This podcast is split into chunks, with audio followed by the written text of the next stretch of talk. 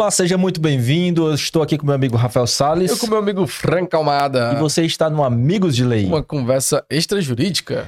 Rafael Salles, e hoje, se você tem alguma dúvida aí sobre primeiros socorros, sobre empreendedorismo, sobre escrever livro, tudo isso aqui a gente vai tratar hoje, viu? Resgate de pessoas. Acho que hoje vai rolar lágrimas aqui nesse programa, Franco. Sobrenome dele já diz tudo. Estamos é aqui forte. com Rômulo Salles, ele que é tenente-coronel do Corpo de Bombeiros Militar do Estado do Ceará, com mais de 25 anos de experiência em operações de busca, resgate e incêndios.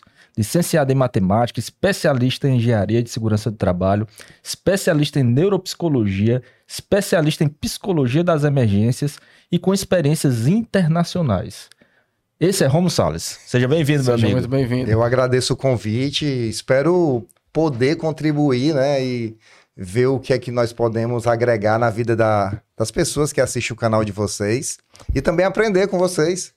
Tamo aprender junto. um pouco aí desse juridiquês, né? dessa, dessa área de vocês também, que é uma área linda e que, assim, agrega muito na vida dos trabalhadores, que vocês são pessoas que defendem os seus direitos, estão ali em busca de trazer para esses profissionais também segurança. Segurança Sim. jurídica, segurança de suas vidas. Sim. Muito bom. Vamos falar aqui dos nossos apoiadores, Rafael Salles? Claro, sempre. Vamos começar aqui com o nosso apoiador, falando em segurança, Mispa Segurança, Rafael Salles, que mandou aqui pra gente, ó, um caderno, mandou um pra você também, depois eu Ô, lhe entrego o rapaz, seu, que viu? coisa boa. Eu vi, eu ta- eu tava com ciúmes. Eu vi você postando. Mispa Segurança, você precisa de uma segurança patrimonial especial, personalizada. Você é um grande empresário, precisa de uma segurança pessoal. Mispa Segurança. Uritu Cafés Especiais, melhor café do Brasil, produzido aqui em Fortaleza. Julie Marie Maison, para você que quer andar sempre alinhado. E a nossa mais nova apoiadora, Star Capital. Perfeito. nosso amigo Gabriel Joca. Se você quer ser um apoiador do Amigos de Lei, o QR Code já está aí na tela para você apoiar o nosso podcast Amigos de Lei. E aquela dorzinha, Franco? Às vezes a pessoa está sentindo uma dor por aqui, Romulo. Às vezes o bombeiro nem sabe o que fazer, o que é, não está inscrito no canal. Inscreva no Não. canal. Quando não está inscrito no canal, sente uma dor mais ou menos por aqui. Meu amigo Romulo, é muito feliz, é, é gratificante para mim estar com você aqui. Tava explicando aqui pro Rafael na, na- no intervalo que a gente se conheceu em um curso de autoconhecimento, um Sim. curso de formação é, de, de autoconhecimento. E naquele curso, tanto eu como você colocamos ali algumas metas no papel. E quando eu conheci o, o Rômulo, Rafael, foi amizade à primeira vista, digamos assim.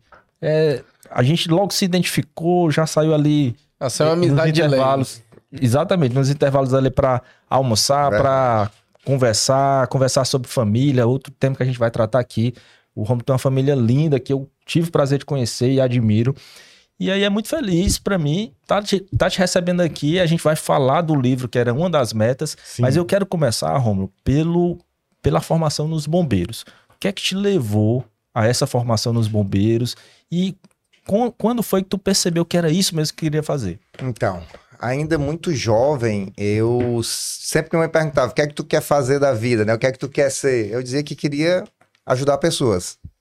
Mas ainda não entendia como. Inicialmente eu associei isso à medicina. Não, vou fazer medicina, vou fazer medicina, vou fazer medicina.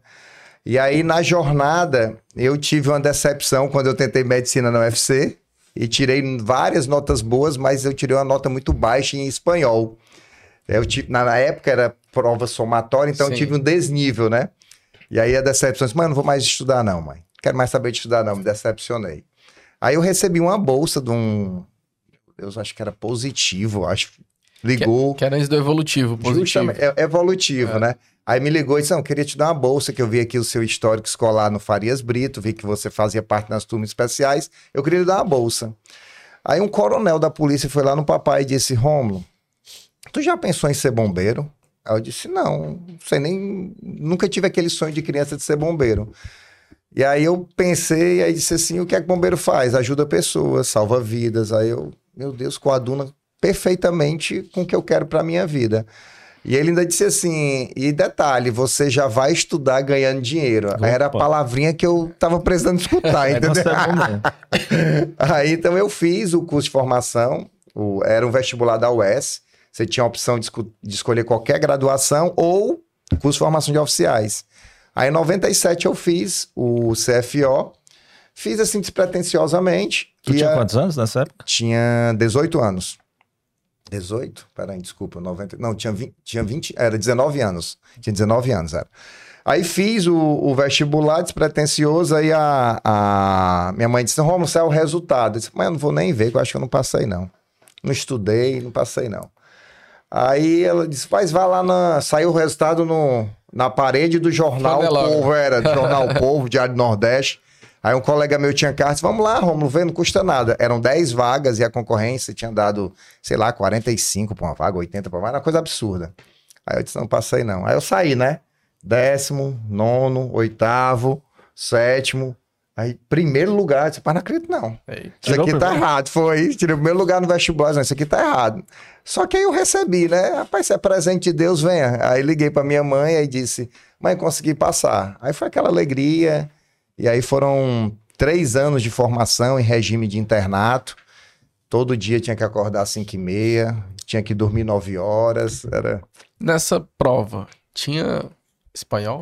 Tinha, E deu certo. tinha, deu certo, Ai, foi, não ai, é? ai. Superei. Verdade. Às vezes a gente, quando tem a dificuldade, né, vai mais pra cima, aprende mais sobre aquilo pra dar. É, Na época, assim, eu- eu- hoje eu entendo perfeitamente, fazendo um escaneamento daquela época, eu entendo que eu tinha uma namorada e próximo ao vestibular eu terminei o namoro. E isso mexeu muito com o meu emocional, porque ela tinha sido uma pessoa que tinha me ajudado a, a entender a importância de estudar, de se dedicar, de ter uma profissão e etc. E aí isso mexeu comigo emocionalmente e eu creio que isso também possa ter me atrapalhado na época do vestibular. Eu, que eu lembro que o Farias Brito, ele... Acaba tava ruendo. Era. eu lembro que o Farias Brito ele dava uma, uma pressãozinha, né? Olha, você vai ter que passar, você- eu vejo aqui suas notas, todos simulados, você se dá bem. E aí talvez, talvez, né, isso possa ter me afetado emocionalmente. Mas eu acredito que é do propósito. Acho que tudo na vida tem um propósito. Sim, A gente só tem que se colocar na vontade. excelente. E lá nesses primeiros dias, né? Como, como foi a tua, tua impressão? Tu já era um cara disciplinado, dentro de casa, já era aquele que lavava as coisas, arrumava a cama, ou aprendeu tudo nesse militarismo, digamos assim? Não, não era disciplinado. A obediência também era não era tão grande, era até um pouco rebelde com meus pais, né? Eu tinha tido até algumas atitudes de rebeldia. E, e lá foi um, um renovo, onde eu aprendi a importar. Primeiro, eu tive que cortar o cordão umbilical, né? Na hora que você vai para academia, você vai e corta o cordão umbilical, não, não, não volta. E esse cortar o cordão umbilical faz a gente amadurecer muito mais rápido do que se eu tivesse passado 10 anos ao lado dos pais. É a necessidade de amadurecer. Então, quando eu cheguei lá, eu tive um choque. Antes eu já tinha, eu me esque- me esqueci de falar, mas antes eu tinha tido uma experiência no Exército. Eu tinha passado legal. na ESA e eu saí da ESA que eu disse, mãe, eu não quero ser sargento do Mas é Exército. forma sargento. É. Eu não quero ser sargento do Exército. Eu Foi quero o que tu fez, não, né? Não, fiz NPOR. foi onde POR, foi? Foi. Eu disse, mãe, eu não quero ser sargento do Exército, eu quero ser oficial. Porque eu vi como a responsabilidade do oficial e a responsabilidade do sargento. E eu pensei, não, eu quero ser um oficial. Eu quero chegar até, coro- até o coronelato, que é justamente a carreira de oficial. E aí eu pedi baixa da ESA e fui para o Corpo de Bombeiros. Ela, na- no momento, ficou: não faça isso, vai perder sua profissão. Eu disse: não, eu só preciso de um voto de confiança. Vai dar certo. E aí. E tu já tava recebendo lá? Não, não. porque para você receber no curso de formação demora, sei lá, 60 dias, 90 dias, não lembro qual era o período. E eu saí ainda no período de adaptação. Eu disse, mas isso aqui não é para mim não. Cheguei lá, na primeira semana, minhas mãos ficaram tudo inchadas de, de arrancar capim, né? Aí- Onde foi aqui no 23BC? Foi no 23BC. Eita, ali tem história. É, muita história no 23BC, né? E assim, e hoje em dia eu entendo que tem algumas coisas que são necessárias. Só, né, É, é, é você é aquele tirar negócio do Daniel San, né? De... Você tem, que- É, você tem que tirar a vaidade. Né? Quando a vaidade tem que sair. Uhum. E ali é um momento. Tem duas coisas que eu percebo nitidamente que é tirando a vaidade do ser humano. Uma é cortar o cabelo. Aquele cabelo que tu Cada usa 10 dias. no teu estilo, acabou. Agora é um padrão, você tem que seguir aquele padrão. Uhum. E quando você chega ali e ele lhe coloca numa situação de sub. Você está abaixo de autoridade e você vai fazer um serviço que às vezes você nunca fez dentro de casa. E isso também é um momento de você se humilhar. lavar né? banheiro, Frank. Passar pano. Passar pano, entendeu? É craque. E assim, e eu não entendi o porquê disso. Mas o principal é porque se eu vou comandar pessoas, eu tenho que entender O que é que elas passam? o que é que elas passam. Uhum. Tem tudo a ver com a parte de gestão de, ser- de ser- de seres humanos, né? E aí, quando. Me esqueci da pergunta. Não, aí, é, essa questão, tu disse, né? Não era um cara tão disciplinado. Ah, é assim. verdade. E aí, essa, quando eu cheguei no Corpo de Bombeiros, eu lembro que o primeiro impacto em relação à disciplina foi que eu tava com. Era uma sapatilha. Sapatilha xixelada. Sabe o pessoal que quer xichelar a sapatilha aqui? Sabe não? Eu não. Pisa na Você parte de pisa- trás, é. Agora esse sapato chique que tu compra O e não tem a né? parte de trás. Aí antes era só a sapatilha, pisava nela aqui. Xixelado o nome. Aí eu cheguei lá e o coronel, na época não, o tenente, já chegou e disse assim: pensa que tá indo pra praia, é? Né, é, Ele chamava cadete, cadete. Ajeita aí esse teu sapato. Aí eu falo, meu Deus, o que é que eu tô fazendo aqui, né? Aí ajeitei o sapato. Aí não, não, não aprendendo ainda a disciplina, eu peguei e coloquei a- o pé na parede. Aí Ah, ele disse assim: tu vai derrubar a parede? No militar, no mundo militar, é tudo muito exagerado, né? Eles pegam uma coisinha pequenininha assim. É uma ironia é, acima do ironia- normal. é, é. Tipo assim, tu tá com um fiapo aqui, aí, por que que você tá com a roupa toda rasgada? toda rasgada. tipo assim, você- ele passa o algodão assim na sua barba e você não fez a barba há quantos dias? Né, entendeu? E às vezes você Tem- acabou de vir é. do, do banheiro. Mas esqueceu de passar um pontinho. Então aí, aí isso foi me forjando. O acordar cedo, o arrumar a cama, porque quem arrumava a cama diariamente éramos os, os alunos. E era interessante que cada dia da semana tinha uma decoração diferente da cama. A sexta-feira era a segunda de um flor. jeito, é. Aí tem uma florzinha, tem não sei o que. Então, E era. sério. Mas tinha que. Tinha um, uma, Tem um né? padrão. Segunda, tem um terça, padrão, é. Cada dia é um. E se você errar, aí você é penalizado. Se você é penalizado, quando chega no final de semana, aí lê a dolorosa. O que é a dolorosa? Assim, fulano de tal, Rômulo, sexta e sábado. Aí você já sabe que não vai para casa na sexta-feira Calado pra trabalhar. e tá o sábado dentro do quartel escalado, entendeu? Aí tinha alguns que pegavam sexta, sábado e domingo, né? Aí esse aí, amigo, ficava o final de semana todinho lá. E toda, e toda semana ia pra casa aos finais de semana. Só na sexta-feira. Na sexta-feira ia após o meio-dia ou após o o arriamento da bandeira e retornava no domingo pro pernoite 21 horas. Uhum. Mas aí sofria, entre aspas, essas coisas lá, mas chegava já todo garotão em casa, né? Não? Na Perante, perante os outros amigos lá, sapato, Não, pois é. militar. Aí a imaturidade é engraçada. Ainda sofrendo um monte lá no quartel, mas diante dos amigos, os amigos achavam que era. É, O mundo aquilo perfeito, ali né? é Tiro de letra. Chegou o general.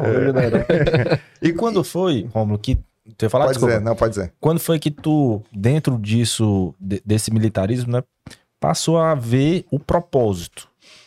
Então, logo no primeiro ano, quando nós começamos a fazer as instruções de combate a incêndio, é, nós já começamos a estagiar.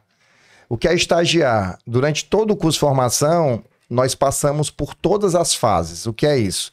Você começa a estagiar como armador. O que é o armador? É a função que o soldado e o cabo faz. Então, durante esse período, nós fazíamos o serviço de soldados e cabos, numa viatura que ia para incêndio, que ia para salvamento, que ia para todos os tipos de ocorrência. No segundo ano, a gente já assume como comandante adjunto da viatura. O que é isso? Fazer a função de um sargento ou de um subtenente. Para você saber como conduzir uma ocorrência abaixo de uma liderança. E no terceiro ano, você assume a função de comandante da viatura e às vezes até de oficial, não é de oficial de dia, mas tem um oficial de dia, mas você assume toda a rotina da unidade. E o que é interessante é que você vai sendo forjado durante todos os anos para quando você formar, você assumir de fato essas responsabilidades. Porque é muito rápido. Você formou hoje, amanhã você tá, já está comandando a viatura. E dentro daquela viatura tem um motorista que tem 20 anos de serviço, é pai. Ali tem um soldado que tem 15, às vezes 8, 10 anos de serviço, tem um sargento. E para você comandar essas pessoas, você precisa ter passado pelo processo. E às vezes é um menino de 20 anos, Franco, comandando pessoas, como ele é. tá falando, já tem 10, 15 anos na instituição, né? E aí você tem que saber dosar até isso, né? A, a cacheagem, né? Exatamente, exatamente. e é engraçado que, assim, tem até um mantra que se fala dentro da unidade que o oficial perfeito é que se ele fosse tivesse a vibração de um tenente e a experiência de um subtenente, né? Que o subtenente geralmente é. já tem 20 anos de experiência, 25 anos de experiência, e o tenente às vezes saiu da academia e já está ali comandando uma tropa.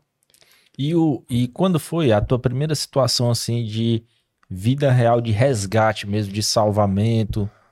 Que eu lembre, a primeira ocorrência foi um acidente, um acidente de trânsito é, próximo da unidade, onde uma família tinha capotado o carro e nós fizemos o resgate dessa família. Ainda muito, tudo muito recente foi assim emocionante por poder ajudar. Até eu estava conversando com um amigo meu, é, eu vibrava em ir para a ocorrência. Eu disse, vou atender a ocorrência, vou colocar em prática aquilo uhum. que realmente eu estou aprendendo. Só que depois a gente vai ganhando, eu fui ganhando maturidade, de fato o, o bombeiro ele, ele deve, né? E, e assim é importante ele agir mais na prevenção do que na correção. Porque se existe uma correção, é porque alguém está sofrendo. Uhum. Se existe a prevenção, não tem sofrimento. Então, assim, o bombeiro hoje em dia ele vislumbra também muito isso, de agir na prevenção.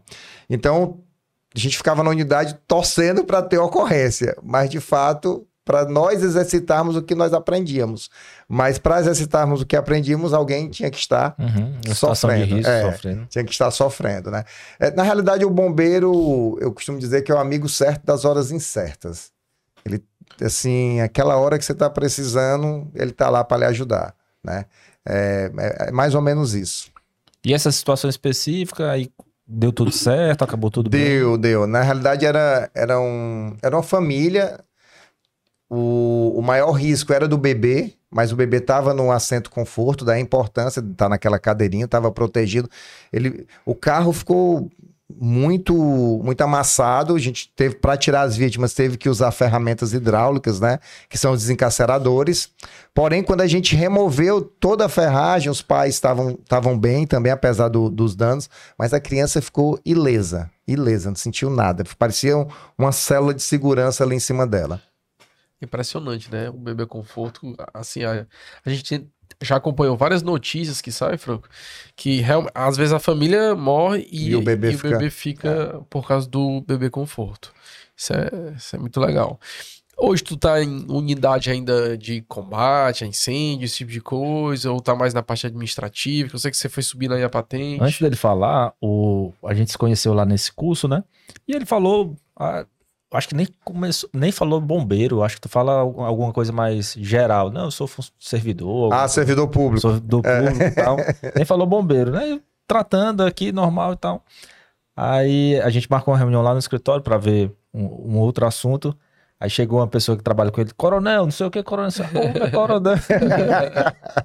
Como é coronel? Nem, nem, nem falou nada antes. Mas diz aí, até a chegada de coronel, né? É, o, o quando quando a gente a carreira militar ela tem várias etapas. É, eu passei por toda a parte operacional, né? Eu tive a oportunidade de trabalhar em quartéis de combate a incêndio, trabalhei trabalhei no quartel que tem o maior, a maior carga de incêndio do estado de Ceará, que é ali o quartel do Mucuripe. Fez aquele negócio descer naquela naquela, não sei como é que chama aquilo no do helicóptero? Não, Tipo aquele polidense que. Ah, o, o caninho lá, né?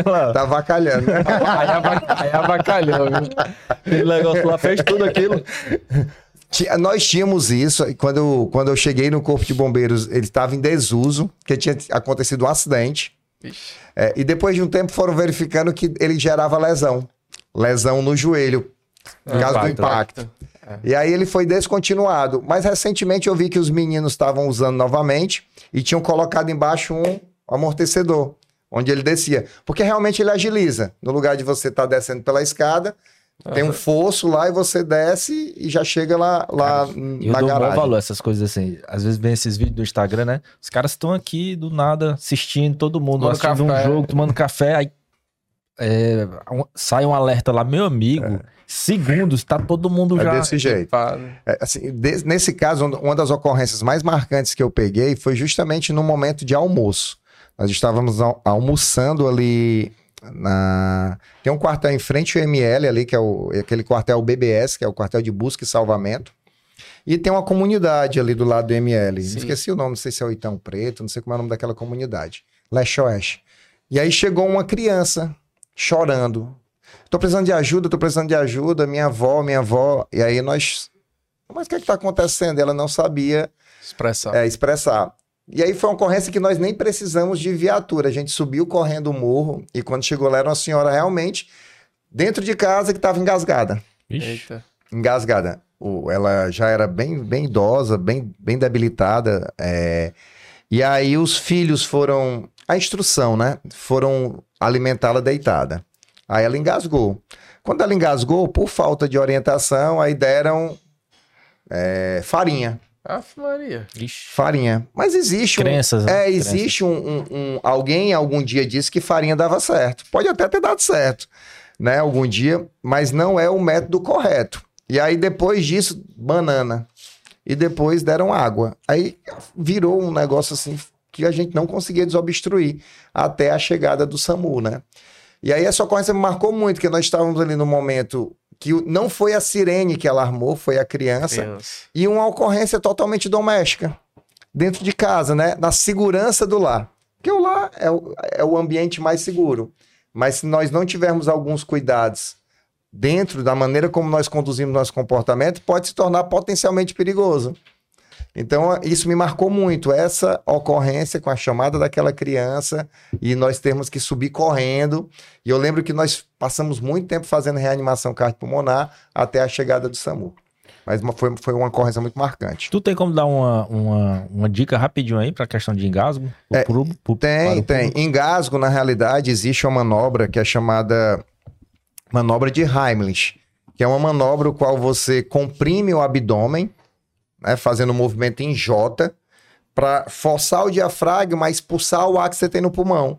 E quando você faz esse movimento, se a pessoa está engasgada, ela vai, com a pressão que está dentro do pulmão, expulsar o objeto. Eu lembro que no dia, um, um desses dias que a gente estava junto ali no Rio Mar, aí a gente almoçando e comendo aqui e tal, e começou alguém tossir. Não sei se tu lembra disso. Não. Aí ele já treinado, né? Já deve... aí ele já parou assim de almoçar e já ficou só esperando. Só esperando. Aí era um meninozinho que chegou, não, nem precisou de. Mas. Eu não lembro, não lembro, não. Tá acho que é automático, né? Aí eu fiquei assim, rapaz, esse bicho aí, eu acho que. Deve ser da Rabanal. É alguma coisa, viu? a, a minha esposa, que quando eu ia pro cinema, eu sentava com ela e com as meninas, aí já dizia toda a estratégia. Aí disse: olha, se tiver um incêndio, tu vai por aqui, eu vou por aqui, eu subo para aquela porta, faço assim, e você sai por essa porta de emergência, porque você leva as meninas, mas eu vou ajudar as outras pessoas a sair da sala.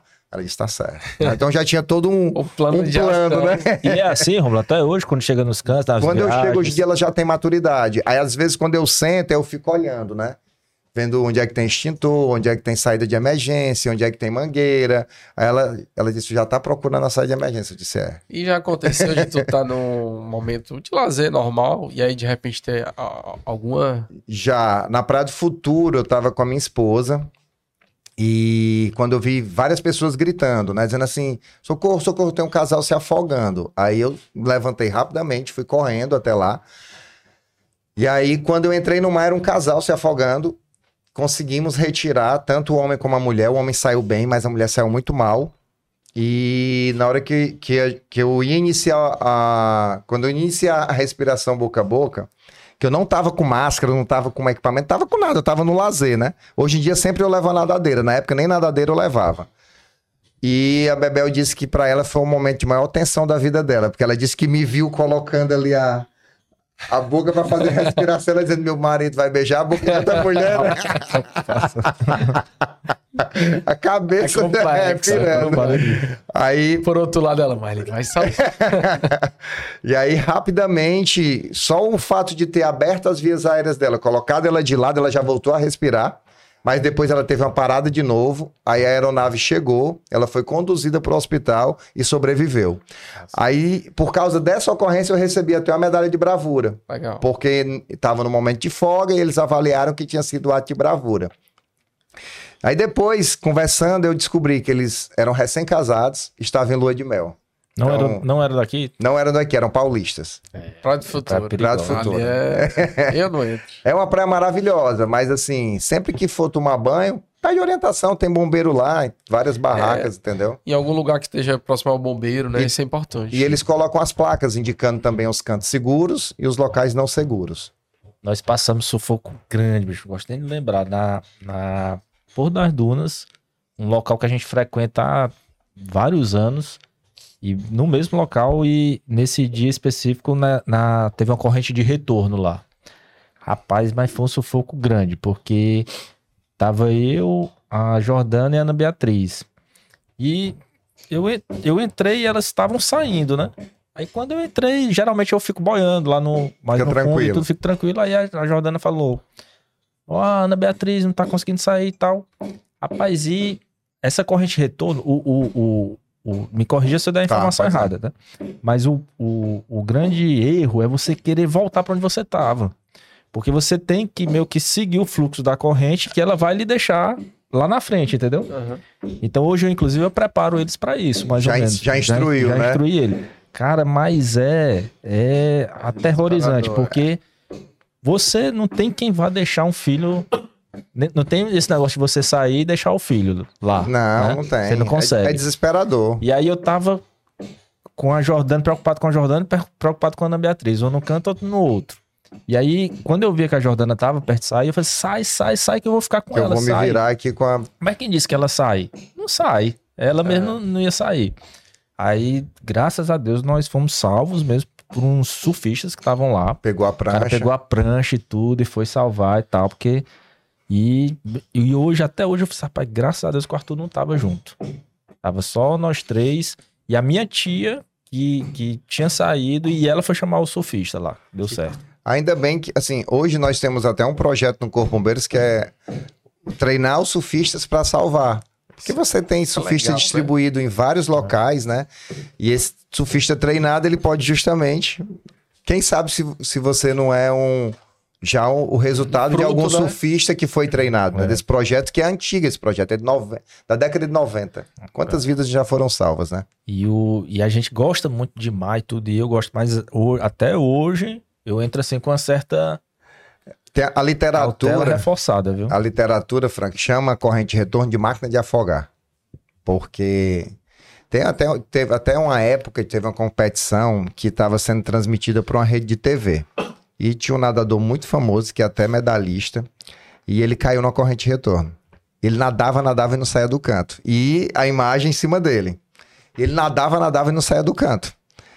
Até que um bombeiro experiente que conhecia o mar entrou lá, pegou na mão dele e disse: Vem para cá. Porque sempre onde tem a corrente de retorno, do lado eu tenho dois bancos de areia. Isso. É, que é, saber. É, do lado tem um banco de areia. E assim, o canto onde a onda quebra é onde é raso. O canto onde a onda não quebra é onde é fundo. Então, nesse banco de areia, você vai geralmente ver a onda quebrando e onde você está aqui não tem espuma. Então, assim, é realmente ficar atento e pedir orientação. Que às vezes não dá para identificar visualmente. Às vezes ela não é reta, às vezes ela é inclinada para um lado, para o outro. Dependendo da deriva litorânea, ela Depois muda. olha uns vídeos sobre isso, viu? É sério mesmo. Eu, é só, importante. eu só entro com o flutuador. Certíssimo, certíssimo. E o rapaz, pra que que eu vou me arriscar aqui? Depois que eu descobri o flutuador, inclusive o flutuador foi que me fez perder o medo. Que eu só entrar no mar, tipo assim. Não sei nem o que é esse flutuador. Né? É um equipamento que, caso você tenha necessidade, você puxa e fica flutuando. É, é tipo um. Uma boia, a gente chama boia. de salsichão, né? É, mas ela já entra inflada, não? É, é tipo de borracha, como se fosse aqueles macarrão. É VA, como se fosse VA. É, só que aí tu amarra no teu pé ou na tua cintura. Ah. Aí tu tá nadando aqui, tu cansou, tu vai lá e relaxa. Pronto, é bom demais. Aqui, inclusive, se tu quiser ir na, na Beira-Mar, tu aluga. Não sei quanto é que tá hoje, faz tempo que eu não vou, mas era cinco reais. Tu ficava o tempo que tu quisesse lá com ele. Muito bom. Meu amigo, eu sei que você, depois eu, você lembrar aí mais uns casos aí de resgate, que eu acho que é, que é interessante isso aí, porque também, querendo ou não, a gente dá uma contribuição aqui de alguém que pode passar por algo parecido, sim, sim. né, de saber como agir. E às vezes a informação não chega a essa pessoa e através de vocês e, vai chegar. E e, mas assim, eu sei que você é um cara que valoriza muito o conhecimento, né? Conhecimento técnico, científico. Inclusive, nesse curso a gente estava em busca de conhecimento. Verdade. E quando é que foi, quando começou isso e se começou isso já nos bombeiros? Na realidade, começou dentro de casa. É... Eu hoje em dia entendo que uma das maneiras mais acessíveis de modalidade, de mobilidade social é a educação de você sair de uma de uma, de uma classe social para outra, de prosperar financeiramente de alguma maneira. Então, assim, e o meu pai sempre dizia, Romulo, eu não tenho como te proporcionar heranças, mas eu tenho como te proporcionar educação. É, meu pai dizia exatamente a mesma coisa. Minha herança para você é o estudo. Entendeu? Então, assim, eu me apeguei nisso. Agarrei isso porque era a única oportunidade que eu tinha. Então, o meu valor teórico, né? Pela teoria de valores, é muito alto. De, de crescer através do conhecimento. De crescer através do conhecimento. Então, fui me apegando a isso e vendo que ele trazia resultados. Então, eu adquiri um conhecimento, executava, ele me trazia um resultado. Eu adquiri um conhecimento, executava, ele me trazia um resultado. E fui, e fui percebendo uma, uma, mudança realmente a cada conhecimento que era adquirido. Então, hoje em dia, eu sou um defensor da educação, né? É, a minha mãe era professora, coincidência mas ela tentou empreender também, até montou uma escolinha, foi durante um tempo um, um proprietária de escola. Mas é, hoje em dia a minha educação é voltada para a segurança da vida. Então, é, eu, eu, gosto muito de ministrar treinamento para pessoas que vão executar atividades de risco, para que elas saibam como se proteger e voltar para casa em saúde, com saúde. Entendeu? E entrando nesse tema de, de treinamento, o Rômulo tem uma empresa, a Stores. Stores onde explica um pouquinho mais para gente sobre, a, sobre esse empreendedorismo. A Stos, uma empresa que, foi, que, surgiu no ano de 2009, ela, era, ela é uma empresa é, voltada para treinamentos de pessoas, capacitações voltadas para a segurança do trabalho. E esses treinamentos eles visam tor tornar essas pessoas aptas a executar atividade em segurança. Então, ah, eu vou trabalhar com eletricidade. Então, ele faz um curso específico para que ele possa executar aquela atividade e eles têm uma chance, é, assim, ele é até regulamentar obrigatório. Vocês são advogados e, tem, e conhecem a parte trabalhista, é até pré-requisito. Se eu quero trabalhar em altura, eu tenho que fazer um treinamento que regula a atividade em altura. Se o empresário está colocando um funcionário para trabalhar em altura sem esse treinamento e dali decorrer um acidente, ele vai ter um passivo. Ele vai ter, ele é corresponsável pela vida daquela pessoa o qual está prestando serviço para ele. Tanto no âmbito jurídico como no âmbito doméstico, no âmbito é, de pessoa jurídica como pessoa física. Se eu também estou colocando dentro da minha casa um profissional para cortar uma árvore e não exijo deles um conhecimento técnico mínimo ou uma certificação para aquela atividade, eu também sou corresponsável pela vida dele. Então, nós fomos buscar esse nicho de mercado porque foi que eu entendi? Eu, no bombeiro, trabalhava muito na parte reativa. Ficava no quartel esperando a ocorrência e saía para atender. Ministrava treinamento no bombeiro para os, os bombeiros, né, de salvamento e etc., mas também para reativo. Correção. E eu pensei, como eu posso ajudar as pessoas a prevenirem, para nem acontecer? E aí, dentro do Corpo de Bombeiros, a gente consegue, tem os, os braços para atingir algumas áreas, mas eu percebi que poderia ir mais longe. E aí um coronel da reserva, o coronel Sarto, é, ele convidou o Corpo para ministrar um curso lá em Camusim, um curso de guarda-vida. E aí, no primeiro dia de curso, eu fiz uma corrida lá com os guarda-vidas, sei lá, de 20 quilômetros. Aí eram 40, ficou só 20. Rapaz, 20 aí, ele, aí ele disse assim: é esse que eu quero como meu sócio, né? Esse cava aí. É. Aí ele me convidou para ser sócio dele e essa amizade, essa parceria tem 14 anos já. Legal. E, e, e exatamente eu também estava querendo saber um pouco, porque hoje, culturalmente, servidor é quase o oposto a empreendedor. Sim. Né? É, geralmente as pessoas que vão para o serviço público vão com um perfil mais aquela questão de querer estabilidade, mesmo Sim. que a gente saiba que estabilidade não existe, não existe como diz o nosso Flávio Augusto, é. né? É, mas de onde é que veio dentro disso, dentro do serviço público, para você o empreendedorismo? É, não só não só nessa perspectiva de levar conhecimento, mas de empreender, de gerar valor, valor em todos os sentidos com o meu pai. O meu pai sempre foi empreendedor, sempre foi um excelente vendedor. E o que todos os empreendedores são, né? São excelentes vendedores, mas geralmente não são bons gestores, né?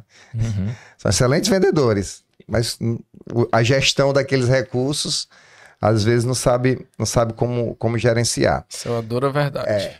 E uma dor, né? É, uma dor de, uma na dor. maioria dos empresários é. tem essa dor.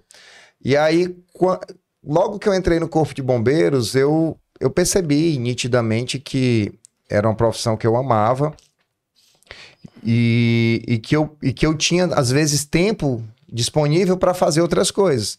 Então eu sempre fiz. Então, logo quando entrei no bombeiro, meu irmão disse assim: vamos montar um lava-jato. Bora.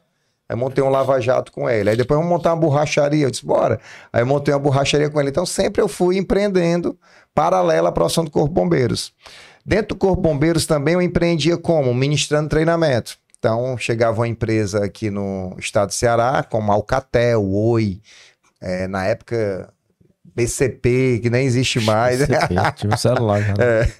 E aí chegaram aqui na época 2002, nessa época 2003, 2004, precisando de capacitação para os técnicos que começaram a montar as torres de telecomunicações.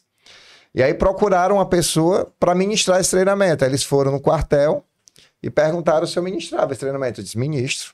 Ministro, treinamento, sim. E foi aí que começou, que eu comecei a ministrar treinamento. Tinha nem ministrado ainda nenhum. Rapaz, a tinha? minha resposta geralmente é sim. Ministro, isso aqui é. Sempre me dê só a carga horária e é. o conteúdo programático, né? para ver se se adequa aqui ao que eu já tenho. mas, aí o... mas aí foi um choque. Por que um choque? Justamente pela questão de, no treinamento eu queria ensinar resgate, só que de fato eles tinham que aprender prevenção. Uhum. E isso, assim, resgate é a reação a algo que não deu certo. A prevenção falhou, tem uma vítima, tenho que resgatar. Mas eu tinha que ensinar eles era a prevenção não falhar. Então era aí fui mudando a maneira de dar treinamento, fui aprendendo, né? Fui assistindo. Era, na época não tinha ainda YouTube essas coisas, então eu imprimia manual, ficava lendo manual, ver como é que faz isso aqui. E fui aprendendo, fui, fui fazendo isso. E também fui convidado pela Marinha, aí dava treinamento também na Marinha de sobrevivência no mar, como ah, você é um náufrago, como você sobrevive? Como eu gostava muito de salvamento aquático e nadar, então a Marinha me convidou para ser instrutores dele, né?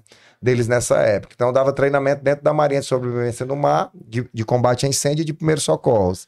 E passei muito tempo na Marinha dando esse treinamento, até uma hora que eu disse assim: não, vou, vou agora dar treinamento na empresa, qual faço parte, com o Coronel Sarto, e vou passar essa parte aqui para algum colega. Aí eu lembro que eu convidei um colega, ensinei a ele disse: pronto, agora tu continua aí na, na Marinha. Até hoje ele tá lá na Marinha. O, o, Franco de vez em quando tem vontade, sabe? De pegar um barco assim e sumir. Aí se, se ele naufragar, aquela história lá de beber xixi, é mita, Isso é furada. É que isso, fica com esse negócio de beber xixi, eu falei que não faz estrada. né, é furada total, tá? Assim, uma das recomendações em relação a isso tem a regra dos três que nós falamos, né? O ser humano ele aguenta em média três minutos sem respirar três dias sem beber água e 30 dias sem comer. A regra dos três. Tá. Então, assim, até três dias você não precisa beber nada. Não precisa beber nada. Aí passou disso, você pode dessalinizar a água do mar, se você tiver uma baleira que dê para fazer. Você pode fazer isso de várias maneiras. Ou, realmente, se você beber água do mar, você vai acelerar seu processo de desidratação. Porque quando você ingere água do mar com aquela quantidade de sal, você vai migrar por osmose a água que está nas tuas células para facilitar a tua, tua, tua, digestão. Então, nem água do mar, nem urina, nada disso. É água doce e acabou. Deu, né, o que pode ser feito é na hora da alimentação, você vai se alimentar, pegou um pássaro, um peixe, alguma coisa, comer, é, comer aquele, aquilo ali, vai comer cru e aquilo vai ter ali a água da própria, da própria, do próprio animal ou do próprio fruto. Tá? Mas assim, é muito mais profundo, tá? Eu tô dando aqui só. Claro, é... a ponta do, do iceberg. É. Eu lembrei aqui do caso do um colega teu, né? Que, que acho que ele foi fazer um salvamento. Foi, no, do Jairo. Aí, na Praia Futuro, né? apareceu. Não, foi lá em Gijoca. Gijoca é, apareceu no pré-ava depois. Foi. Assim. Sei, foi foi por ali, a noite né? toda, não foi? negócio assim. Foi a noite toda, ele passou a noite toda nadando. Ele, ele já tinha salvado o, o kite surfista, só que o equipamento dele tinha ficado. E aí, quando ele foi buscar o equipamento no jet ski, o equipamento do kitesurf tem ali a linha, tem ali a vela, e aquilo enrolou, enrolou na turbina. Porque embaixo do jet ski você tem uma turbina que suga a água. Existe alguns jet ski de fabricação que ele vem com a tela que evita isso, que é a tela anti-sucção. Uhum. Só que o nosso jet ski não tinha essa tela. Então, psh, succionou. Quando succionou, aí ele ficou à deriva em cima do jet ski. Já estava anoitecendo, o que dificultava a visibilidade. A aeronave foi, mas não conseguia ver. E como nós trabalhamos na costa, em áreas, águas abrigadas, então a gente não tem dispositivo de sobrevivência. A gente não tem a fumaça, a gente não tem a luz de emergência, o nosso colete é esportivo. Então, se ele tivesse até o, a, a luz de emergência que tem no colete, ele teria puxado aqui e ela fica como estroboscópio e a pessoa que está em cima consegue enxergar. Ou se fosse de dia, ele deflagrava lá o sinalizador laranja e a aeronave também começa, consegue ver. Mas ele não tinha esses dispositivos, ele só tinha o colete, o capacete e o jet ski e as nadadeiras. Acho que nem nadadeira eu tinha, estou em dúvida agora. E aí ele percebeu que a deriva litorânea estava levando ele, mar adentro, e pelo relato dele, ele viu que era mais. Ele avistou uma luz só que referencial à noite de luz, você olha assim e pensa que está perto, mas é, é, é, muita água porque ele teve que, ele teve que remar e que nadar até chegar em a, na areia. Aí ele saltou da jet ski. E deixou o jet ski à deriva, né? Assim, é, assim eu, eu tava até conversando com os amigos e disse: olha, é tão difícil julgar. É tão difícil. É. Assim, você quem está com o pé no chão pode, ah, deveria ter feito isso, deveria ter feito aquilo, deveria, poderia ter feito isso. Mas quem estava envolvido ali emocionalmente com a ocorrência e quem estava envolvido emocionalmente com a maneira como ele decidiu fazer o seu autorresgate, que foi um autorresgate, é que pode dizer qual foi a melhor, a melhor solução, né? Para ele, naquele momento, a melhor solução foi aquela e deu certo. E teve 100% de sucesso. É, né? e Se deu certo. É. que é o principal. Deu certo, ainda bem que deu certo. Lembrando o dia que o cavalo disparou comigo, ó, Rafael. Rapaz, história do cavalo agora. Rapaz. Isso onde foi? Qual interior? Lá no Acre. Ah, no Acre. Eu tinha uns 15 anos de idade aí, meu pai é veterinário, né? E aí eu sempre acompanhava ele nas fazendas e tal. Aí sempre tinha um cavalo e tudo. Gosto de cavalo até hoje, meu amigo. O cavalo disparou. E aí começou e tal, tal. E eu muito bem, mas era uma fazenda desconhecida, eu não conhecia o cavalo, eu não conhecia a fazenda, eu não conhecia a estrada, não sabia onde é que ia parar. Lembrou de puxar rédea? Rapaz, não adianta não. Quando o cavalo desembesta. É, aí eu pensei assim, rapaz, é melhor eu cair onde eu tô vendo do que eu cair onde eu não tô vendo, né? Aí eu preparei aqui pra queda, menino. Aí eu pensava que ia ser igual aquele filme, né? Que o cabo cai e já, já cai sai... pé. pé quando... Meu amigo, quando eu caí foi... Bola. Mas deu certo também meu auto-resgate. Sobreviveu, né? Mas dá uma, dá uma vontade de chorar, mas voltar pra casa. Viu? Desespero, né? É doido. E alguém viu? Não, graças a Deus não. Aí, é, o pior é isso. Aí quando cidade. eu voltei, né? Aí eu voltei lá caxingando ainda. Tal, pro curral, cadê o cavalo? Não sei o que. Isso, não, saiu. Eu queria contar também, né? Soltei ele aí Soltei pra comer. Ele. Mas é desesperador. É... Romulo, me diz uma coisa. O Romulo também tem aquela formação que, que nós já conversamos aqui com a Yane Parente sobre o, ah, o perfil comportamental. Perfil comportamental.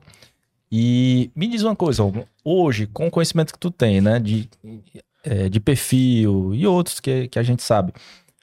Tô olhando pro Rômulo militar que não tinha ainda esse conhecimento. Tu identifica alguma alguma conduta assim de tu ter tido também essa essa como foi a expressão que tu usou? O Caxias. Caxiagem. A, a caxiagem, né? Um pouco mais exaltada com os mais novos.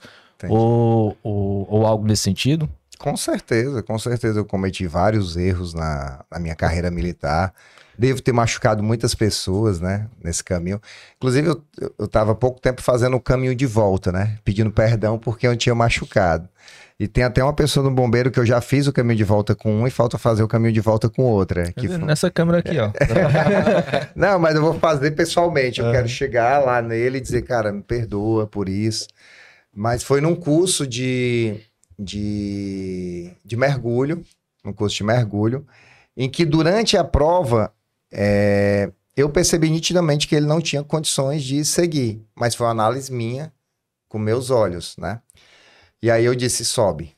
Né? Porque na prova de mergulho, se o instrutor detectar que ele não tem é, condições emocionais de seguir em frente, você manda ele subir.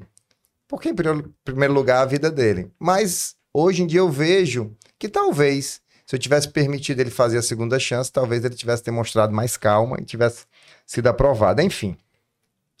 E aí eu percebi isso. Em outras vezes também, em algumas simulações que a gente é... Não, mas aí tu salvou a vida do cara. O cara que era um negócio mais. Não, mas é, é porque assim, eu não, eu não sei se eu salvei, porque ele poderia ter conseguido passar. Isso aí prejudicou na ascensão. Na ascensão uhum. profissional dele e até a parte emocional. Esse cara ficou sem falar comigo um bom tempo. Ele passava por mim, eu tava aqui no quartel, ele desviava. Ele, ele é Só de longe. Não, ele evitava me dar, me dar continência, é prestar continência, porque ele ficou com pelos uhum. manuais, Franco, se você é militar né, e passa um metro e meio de outro, obrigatoriamente o de menor patente tem que prestar continência. Vai estar é. aqui. E é engraçado que, só mudando, né? Mesmo se não tiver serviço? Não, tem que prestar continência. É uma atitude de respeito. É, um, é A continência no militarismo é a saudação. Uhum. O cara faz assim, a gente faz assim, entendeu? Uhum. e é justamente inspirado no cavaleiro, né? Que ele abriu o elmo, fazia assim para abrir o elmo para mostrar os olhos, né? E aí ficou, entendeu? Hum. Inclusive o movimento é esse, né? Ele vem daqui. Ah, sabia não. É. Na minha época era assim, ó. Esse que é vibrador. e aí, é, em, algum, em algumas simulações também eu pedia para os bombeiros da carga máxima, né? E aí, eu, a, outra coisa que também eu estimulava, a flexão tem que ser de punho cerrado. Uhum. Aí eu fui para São Paulo fazer um curso, aí lá um instrutor falou para mim, o que é que está agregando na tua vida aí? Tu pagar por flexão de pensar. Não é para vibrar, para vibrar. E os, isso aqui da gente fica... desgastar. Não, fica tudo ferido isso aqui. É. Carne viva aqui. Às, às vezes você chega para o curso operacional, você não fecha nem o, a mão. Hoje em, dia, eu, hoje em dia, eu como instrutor, talvez não mandasse fazer isso. Eu iria trabalhar muito mais o emocional dele, fortalecendo, e a parte física, mas não a não o sofrimento em si, entendeu? Então a gente gerava dor de propósito. Uhum. Um gerador nesse cara. Gerador nesse cara. E alguns. E às vezes até com uma boa intenção, né? De é. do cara ficar mais forte ou mais marrento, casca grossa. casca grossa. Pois é, mas parece que quanto mais a casca é grossa, mais difícil é para o cara se, se entender, se é. enxergar. É. E aí, algumas coisas que na época eu fiz, talvez eu fizesse diferente. Às vezes eu converso com os colegas, os colegas, pai, o Romulo agora tá com o coração muito mole. Não, quem, era, é, quem era o Rômulo, né? Quem era o Rômulo? O Rômulo é mais da old school. Tinha três colegas, né? O nome de um era Diógenes, o nome do outro era Oswaldo e o meu nome Rômulo. Aí o pessoal apelidou a gente de Do. Do. Diógenes, Oswaldo e Rômulo, entendeu? Lá vem a dor, é, lá vem a dor, onde a gente chegava, né? E o... o falando aí do, do desse, dessa questão do, do militarismo e, e, de trabalhar vários perfis, né? Hoje com conhecimento também, Romulo, o que é que tu, como é que tu, que tu vê, o que tu agrega essa questão do perfil comportamental dentro ali do, do Corpo Entendi. de Bombeiros, por exemplo? Hoje em dia, nós não temos isso mapeado dentro da instituição quem é que é ID, quem é que é D, quem é que é. Tu não tentou, assim, por conta própria, pegar ali os que tu já conhece? Não, dentro, dentro da CIOPS, como hoje em dia eu trabalho na CIOPS, é, eu tiro plantão com apenas uma ou duas pessoas por dia. Então, o, o, o continente lá é muito pequeno. E a gente é, é exposto a um estresse estratégico, porque nós ficamos atrás da tela com a parte estratégica de distribuição de viatura. Entrou uma ocorrência na aldeota, qual é o quartel que eu vou conectar a viatura para enviar para aquela ocorrência? e quantas viaturas eu preciso, qual o tipo de recurso que precisa. Ah, tem uma rede elétrica, liga para a Enel, para a Enel ir lá e desconectar a rede, entendeu? Passa uma tubulação de gás, liga para a Segás para impedir o, o fluxo. Então, hoje em dia, nós trabalhamos muito mais na parte estratégica e tática do que na parte operacional. E dentro do, da CIOPS eu não senti essa necessidade. Dentro da CIOPS eu senti outras necessidades, de ver a parte ergonômica, a qualidade da cadeira, a altura da tela, é, o ruído dentro do, durante o expediente. Eu eu eu até tentando uma, contratar uma pessoa para ir lá para fazer esse mapeamento em relação à parte ergonômica. A parte de perfil comportamental não. O perfil comportamental eu apliquei com a minha família, com a esposa e com as filhas. Apliquei com na empresa, com os funcionários, apliquei. E, e é engraçado que teve um sócio meu que não fez nem a pau. Até hoje. Até hoje, eu digo assim, faça aí. Não, não quero que você saiba o que é que eu sou, não. Você é doido? vou falar nada pra você, e ele é antigão, né? Então é cacheagem, ó, no teto, entendeu? Uhum. Era igual se tu mandasse lá pro teu avô lá, o. Como é o da fama? É, Edson de fama. o de lá você nem mandar. Já sabe que é não, né? Já sei qual, não, já sei qual é o perfil. Não precisa nem mandar. E aí, o, o, o perfil do, desse sócio eu também sei. Ele é dominante, dominante, e até um perfil que eu acho que é que é difícil, conforme. Ele tem duas agendas, ele anota tudo, entendeu? Mas é dominante. É totalmente um é. lado só. Ah, não, é assim. É, é assim, pra baixo. Complexo. É, é complexo. É complexo. É Edilson é influência, meu amigo, lá em cima. Influência pura. Influência pura. Pra quem não assistiu ainda, Frank, episódio 4 com a Yane Parente, falando de perfil comportamental, um dos mais legais. Mas o, a parte de perfil comportamental, assim, transformou a minha relação com, dentro de casa. Entender que eu sou DI e a ID, né? E a minha esposa é, C, é. CS, né? CS. Que é estável, ela é estável conforme, SC. Uhum. E aí eu disse, meu Deus do céu, não tem nada a ver. Tem nada a ver, né? Porque são os opostos. Mas hoje eu entendo, né? Que é justamente para complementar. complementar. Total. E é bom a gente estar tá falando assim sigla, porque o pessoal vai ficar curioso é, e vai, vai querer assistir, assistir lá o episódio. é isso, né? Saber o que é o D, o que é o I, o que é o S, o que é o C. Tudo, toda essa, essa parametrização, né? Meu amigo, e estamos agora com Mente Segura, Vida Segura, né? Queria ah, tá. que tu contasse um pouquinho da história desse livro, quando foi que ele foi gerado na sua mente. Na realidade, esse, esse livro, eu acho que foi uma semente que foi plantada no meu coração, tinha algum objetivo. Eu comecei a, quando eu comecei a ministrar treinamento de segurança do trabalho, eu comecei a estudar estatística. Fui ver, putz, deixa eu ver aqui quantos acidentes de trabalho acontecem durante o ano, quantos óbitos acontecem por acidente de trabalho. Né? Eu comecei a perceber que a estatística ela era meio que uma constante, uma senoide, né?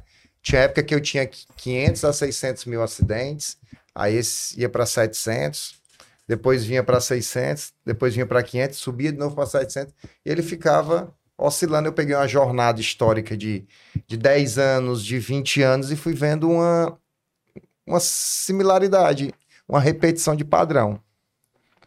E aí eu comecei a perceber que ao longo dos anos eram feitas modificações de norma, eram feitas atualização de lei, eram criados novos treinamentos. E eu via que. E qual, e qual era o impacto disso? Né? Eu via que, que gerava um, um.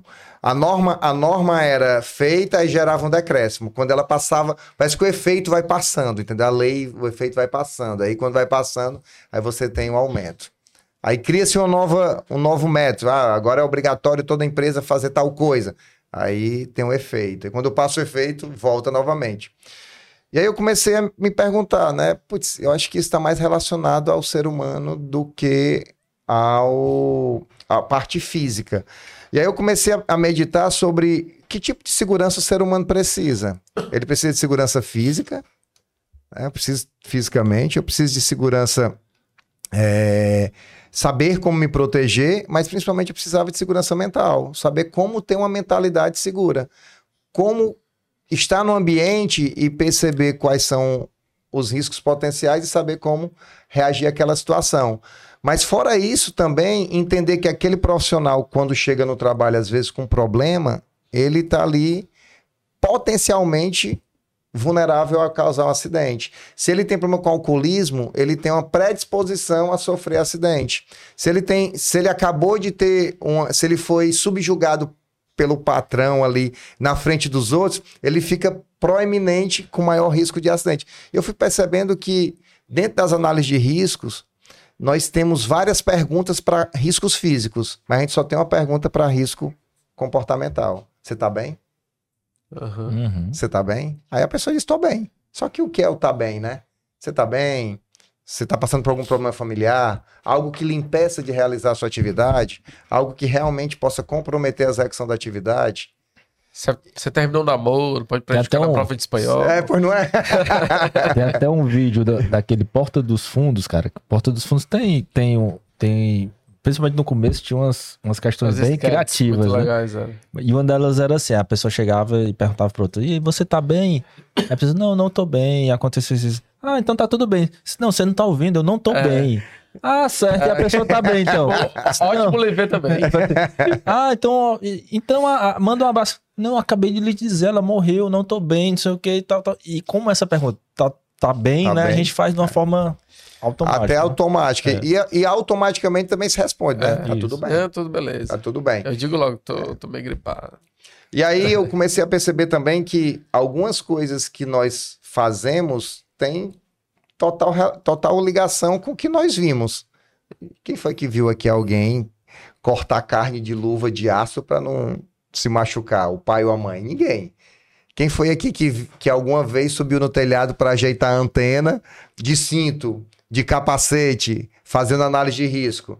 Quem foi que alguma vez entrou dentro de uma cacimba com detector de gás para verificar se tinha um gás ali? Ninguém. Então isso a gente passa a infância toda até a fase adulta vendo tudo isso, né? E aí quando você chega dentro da indústria, o cara diz assim: tá aqui o capacete, tá aqui, o colete, luva. tá aqui a bota, tá aqui a luva. Amiga, agora tu tem que usar. Como assim? Até hoje eu sobrevivi sem isso. Agora tá me dizendo que eu vou usar. Isso é frescura. isso é frescura, né? Então, assim, você vai ter que mudar a mentalidade desse cara para ele entender que isso é importante. Só que onde é que a mentalidade dele está arraigada? Quem era a autoridade na vida dele na época que ele estava construindo a personalidade? Era o pai. Então, para você mudar esse cara, você tem que buscar estratégias para mudar. E a única maneira de você mudar esse cara é criando a mentalidade e uma cultura. Tem que ter cultura de segurança para transformar ele naquele meio, porque ele vai ser transformado pela influência alheia, né? Se, tem até um, um, vídeo, acho que é na internet, que uma moça está sentada no salão aguardando aguardando uma consulta, aí dá um bip, aí todo mundo se levanta. Ela olha aquilo. Dá um bip, todo mundo se levanta. Aí ela olha aquilo. Tem alguma coisa errada. Dá um bip, todo mundo se levanta. Aí na quarta vez dá um bip, todo mundo se levanta e ela, pum, se levanta. Uhum. Entendeu?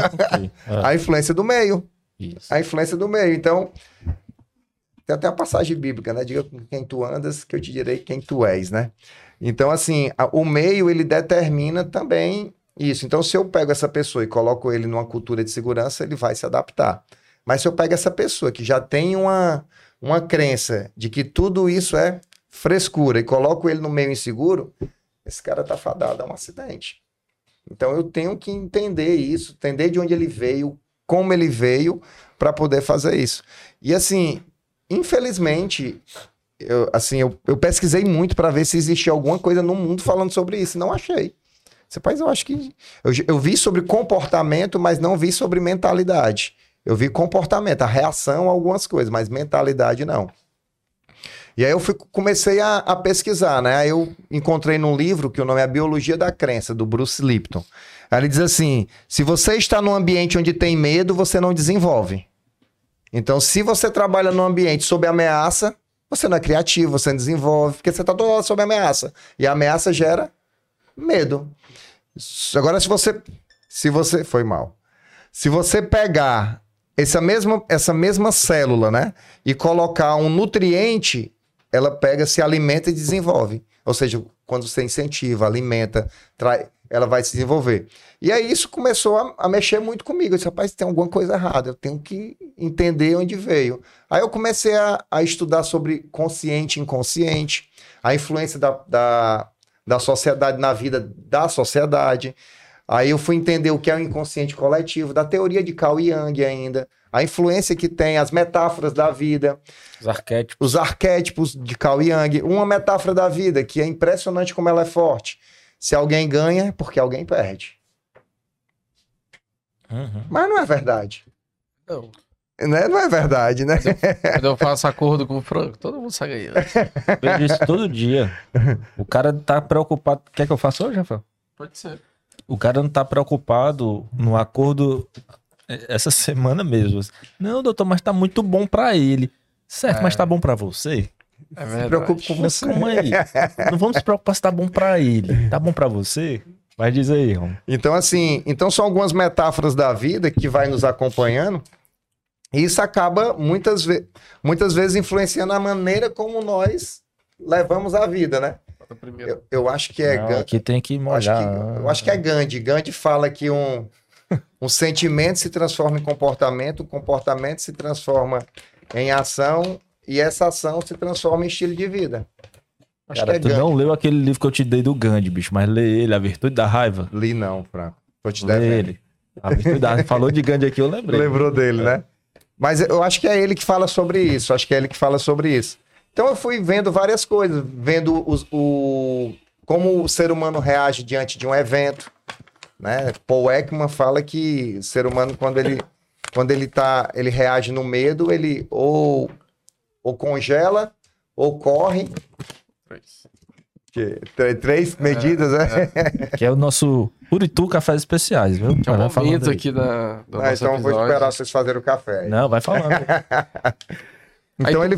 Pode dizer, diga aí. Não, aí tu resolveu pegar é, essas literaturas que tu pesquisou, compilou as informações compilou e, e coloquei aqui. isso no livro. E assim, e eu, eu percebi, eu, Rômulo, com a minha própria vida, o quanto eu, eu passei por isso. As dificuldades, quais eram os pensamentos que eu tinha quando eu colocava a minha vida em risco. E é interessante que, que, que o, esse estigma de bombeiro, herói, né? É, é, é um estigma muito forte para a cabeça de um jovem, entendeu?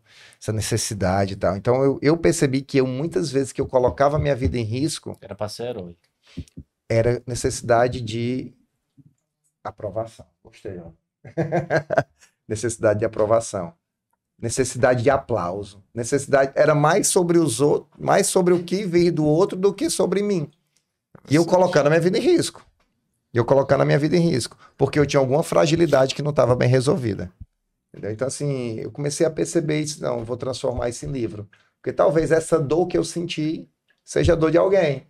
E aí eu até e na minha vida pessoal também, eu via que às vezes meu casamento estava aqui, aí estava aqui. A minha esposa até disse assim: Romulo, tu tem a síndrome do bombeiro. síndrome do bombeiro, como é? Eu disse: me explica aí, Mo. Ela me explicou. Botei até aqui no livro: a síndrome do bombeiro é o seguinte. Quando o casamento tá tudo bem, tu toca fogo. tu toca fogo no casamento, né? E depois tu toca fogo, tu se transforma no melhor homem do mundo. Tu bota a tua melhor farda, teu capacete, tu se torna um marido perfeito. Aí quando tá tudo bem, tu vai, vai, vai, toca fogo de novo. Vai ficar toda hora, toca fogo, apaga, toca fogo, apaga, toca fogo. Ela disse, é a síndrome do bombeiro. Né?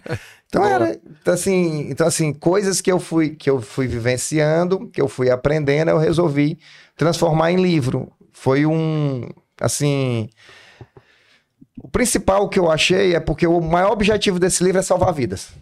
Legal. Salva vidas. Tô só batendo aqui, né? E, e quem é o público-alvo desse teu livro? Você. Assim, ótimo.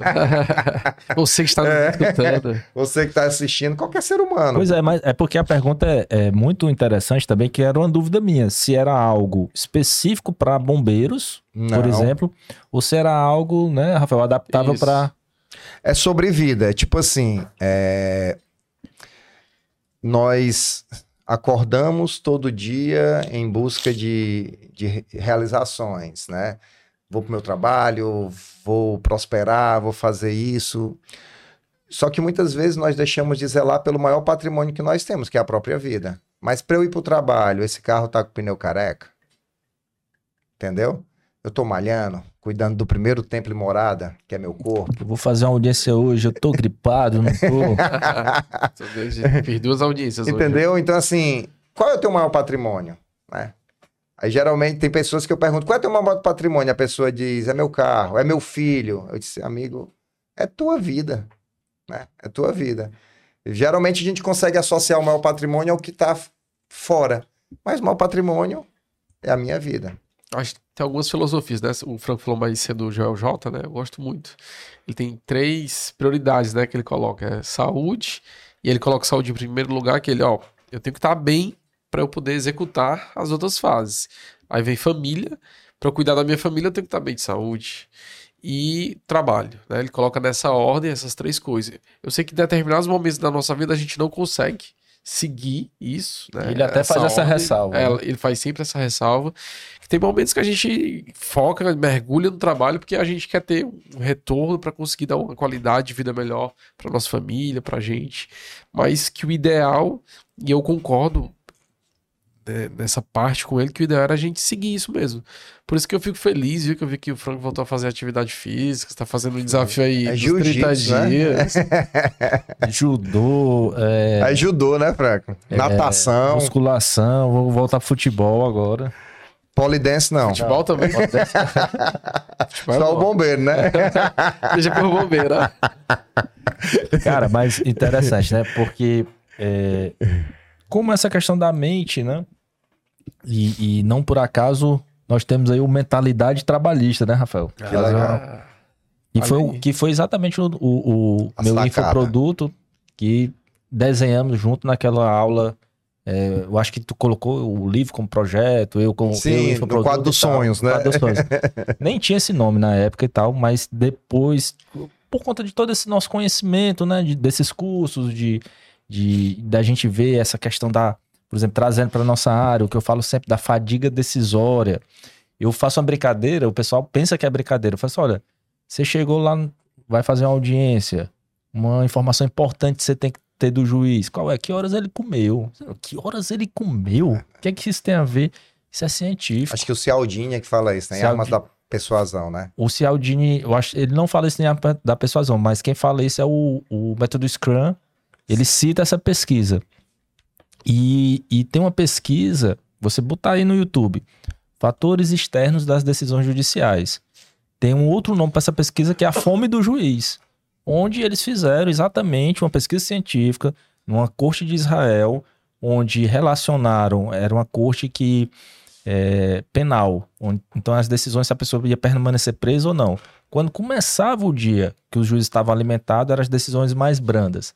A partir do momento em que eles começavam fome. a sentir fome, era pessoal na cadeia, na cadeia. Eles paravam para dar um lanche 10 horas da manhã, aí começava a absorver o povo de novo. Impressionante. Então, assim. Deve ser naquelas audiências de custódia, né? Provavelmente. É, então, assim, e isso é um dos fatores, né? Que causa a fadiga decisória, né? Isso é um dos fatores. O outro fator é se o caba tá ruendo, é, o outro fator é se o caba chegou já atrasado. Então, são. É, nós, nós temos decisões Diz. Tu falou agora, eu lembrei de outra pesquisa, não sei qual é o autor, que também na área jurídica, que é no final do expediente.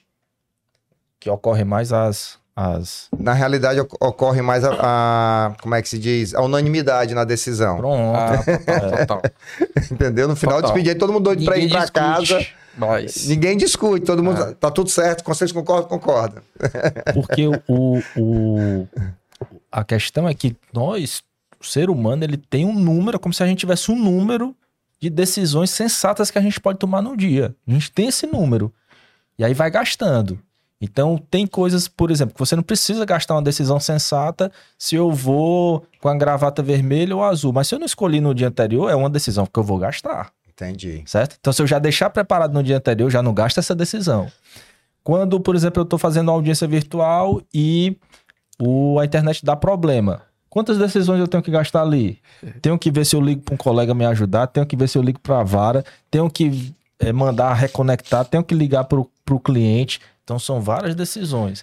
Aí tu pega um juiz que passa o dia todo decidindo, decidindo. pequenas e grandes situações ali. As decisões sensatas dele, meu amigo. Vai se desgastando ao longo do dia. Rapidamente. Lembrei hoje de manhã, mas, e isso é muito certo, isso aí que o Franco tá abordando, né? Hoje de manhã eu tô um pouco doente. Eu faço café da manhã lá em casa todos os dias, né? Tô indo pra academia, chego, vou fazer o café. Como eu tava meio doente hoje, Aí a minha mulher, a Juliana, chegou e disse assim: o que é que eu faço café? Aí eu, tá bom, beleza. Fiquei com a neném, fiquei com a Maia. E aí ela, tu quer o quê? Eu, rapaz, eu já lhe peço todo dia pra você decidir o que é pra eu não ter que tomar essa Obrigado. decisão. Faça o que quiser aí, ó. Né? que eu não quero ter a, a, tomar a decisão de escolher o que vai ser o, o meu café da manhã. Homem sábio. Oi, Rafael Salles. Você... Homem sábio. Mas é, o, o, assim, eu, na, na época, né, da, que eu, eu tava escrevendo, eu comecei a escrever esse livro em 2020, durante a pandemia. Meu amigo Romulo, só fazer um brinde aqui ao Café Uritu. Na hora. Uritu Cafés Especiais. Onde é localização? Queria que Rafael, eu poupei ele aqui de fazer o café, mas que ele desse uma claro. pequena explanação. Por que que Uritu é um café especial e como é que eu faço para encontrar gostou, esse café? Cafés especiais, a gente lembra sempre que existem duas associações que classificam eles de 0 a 100. A partir de 80 ele é considerado um café especial. E a Uritu importa cafés de todo o Brasil e tem cafés aqui do Ceará, excelentes cafés aqui da Serra de Baturité. E eles são uma torra. E eles torram, eles funcionam ali do lado do colégio militar, do colégio ali do militar do exército, né? Na rua Dona Leopoldina.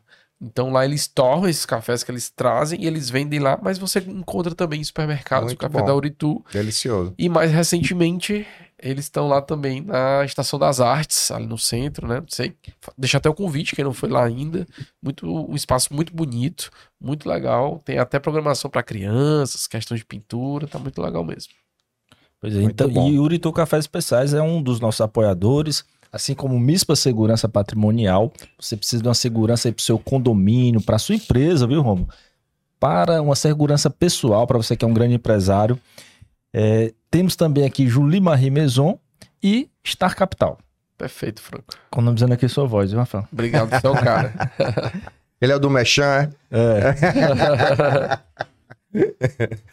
E aí, Romulo, aprovado o café? Delicioso, muito bom mesmo. A gente conversou com o pessoal da Uritu, viu? Inclusive, quem tiver curiosidade e saber um pouco mais sobre esse café, tem um episódio especial aqui com a Uritu Café Especiais. Episódio 19. Eu lembrei até de bom. ti, porque ele falou, ele, ele tem uma, tinha uma, tem ou tinha uma terra em... em... Pacuti. Pacuti, né? Tu tem lá tem, e tem. tem outros projetos lá com, com aquela terra. Se Deus quiser, ainda vai sair. Mas ele falando, né, o Gustavo falando que virou pra, pra namorada dele, a época, né, a Virlane. Sabe, você quer tomar um café, café especial? especial? Quero. Aí ele foi lá plantar na terra dele, em Pacuti, colher o café Fez e tudo o pra, café. Pra, pra, pra, dar certo o café especial. Fantástico.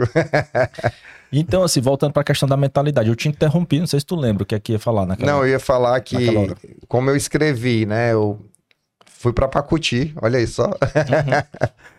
lá na Serra de Guaramiranga, ali na, no maciço Baturité, e fiquei, acho que foi uma semana, foram Quer mais? dez dias, quero, foram dez dias num chalé, sozinho, e a minha esposa e as filhas no outro chalé, né? Isso aqui para nossa produção que... Como tava... café. Que às vezes a pessoa pergunta, como é que tu escreveu o livro, né? Tem muitas dúvidas sobre como escrever um livro, né?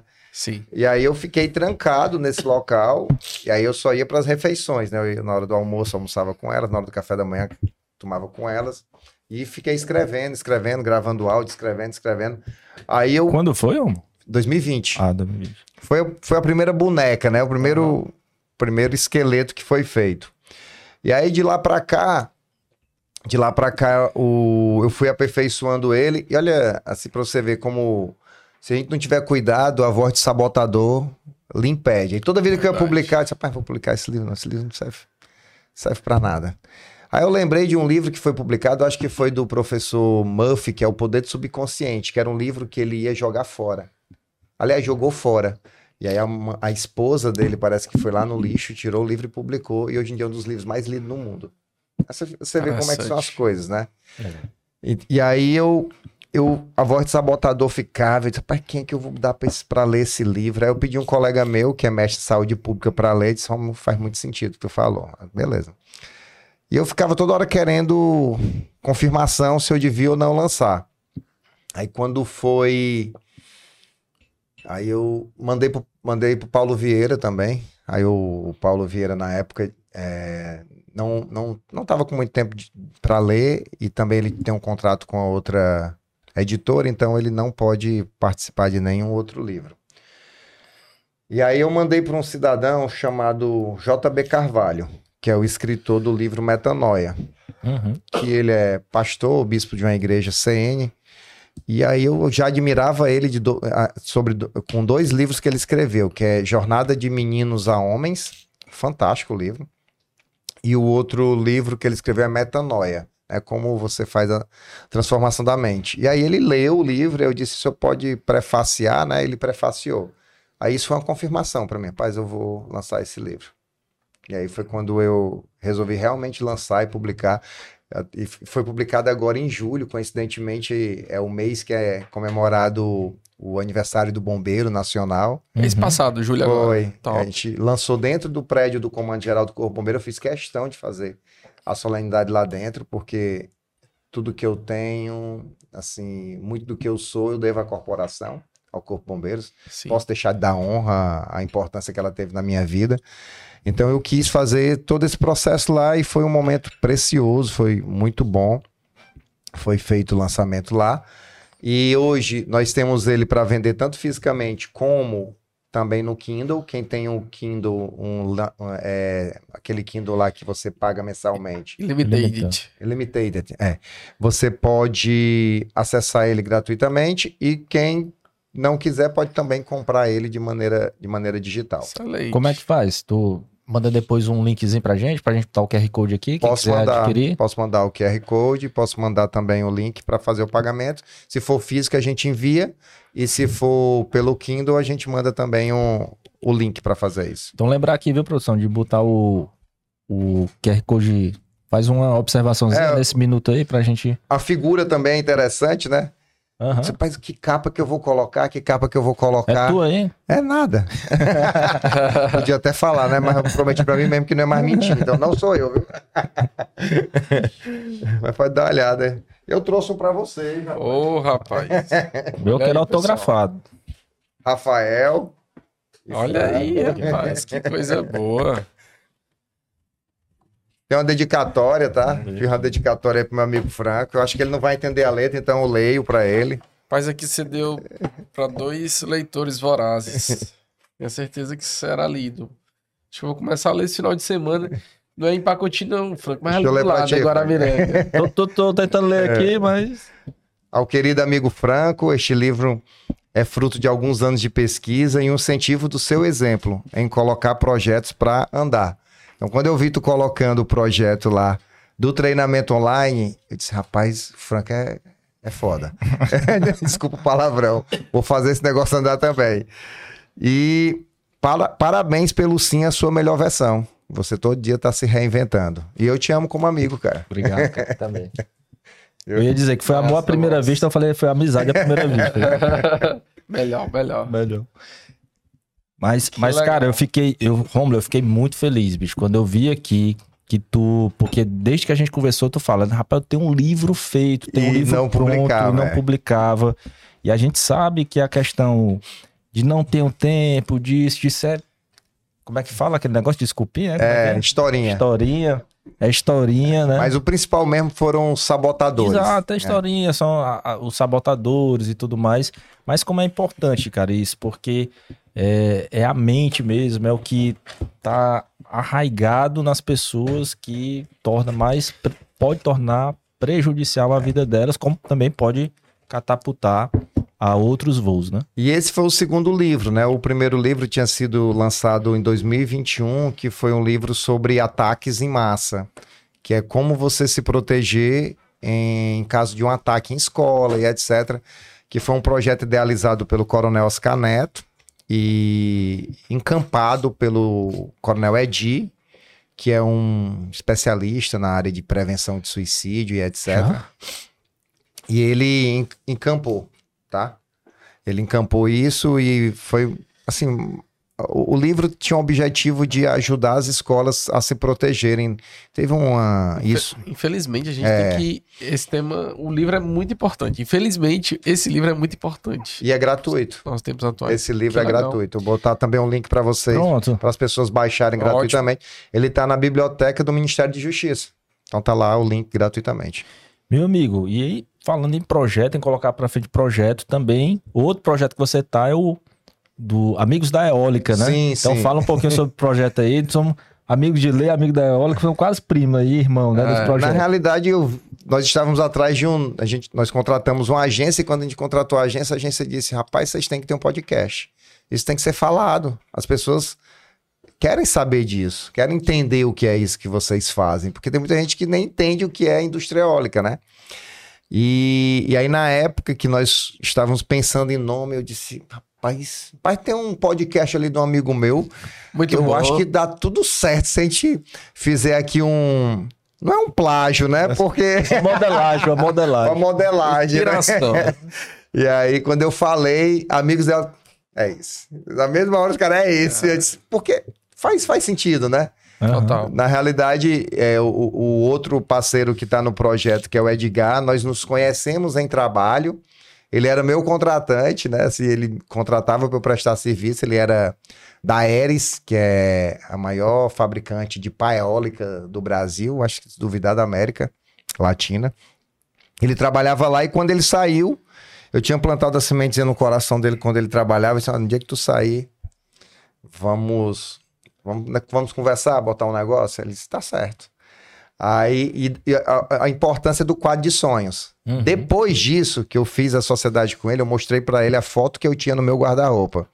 Que era justamente uma foto de as, das pessoas todas equipadas fazendo um reparo numa paiólica. Uhum. E eu dizia para todo mundo lá em casa: ainda vou ter uma empresa que vai fazer reparo mas, em paiólica. Mas é outra empresa ou é um braço da, da Stories? Outra empresa. Outra empresa. Outra empresa. E aí nós montamos essa empresa juntas e junto com isso a gente pensou no, no projeto do Amigos da Eólica. Porque se eu não me engano, os episódios estão dentro da, do YouTube do da, da, É porque tudo faz parte do grupo Stoss. Ah, tá. É a hold, Fran. É a hold. Vamos nessa direção, né? Inclusive, eu falando só em MISPA, em MISPA é o grupo MISPA, viu? Ah. Pra deixar claro isso aqui também, viu? Ótimo. Ainda não somos hold, mas já teve até algumas pessoas que nos aconselharam. Rapaz, o que, é que você não pensa? E eu acho que faz muito sentido, né? Quando me... você tem várias. E fala um pouquinho sobre é. esse podcast. Qual a intenção de vocês? É trazer quem trabalha com eólica, é fornecer informação qual é o público-alvo, digamos assim? Tem um público-alvo? Nós temos, nós temos interesse de primeiro orientar as pessoas do que é a indústria eólica e como acessar a indústria eólica. Esse é o principal objetivo. E o objetivo também secundário é trazer especialistas de outras áreas para que ele possa relatar as experiências exitosas que ele tem na área que ele trabalha e o que é que isso pode contribuir com a indústria eólica.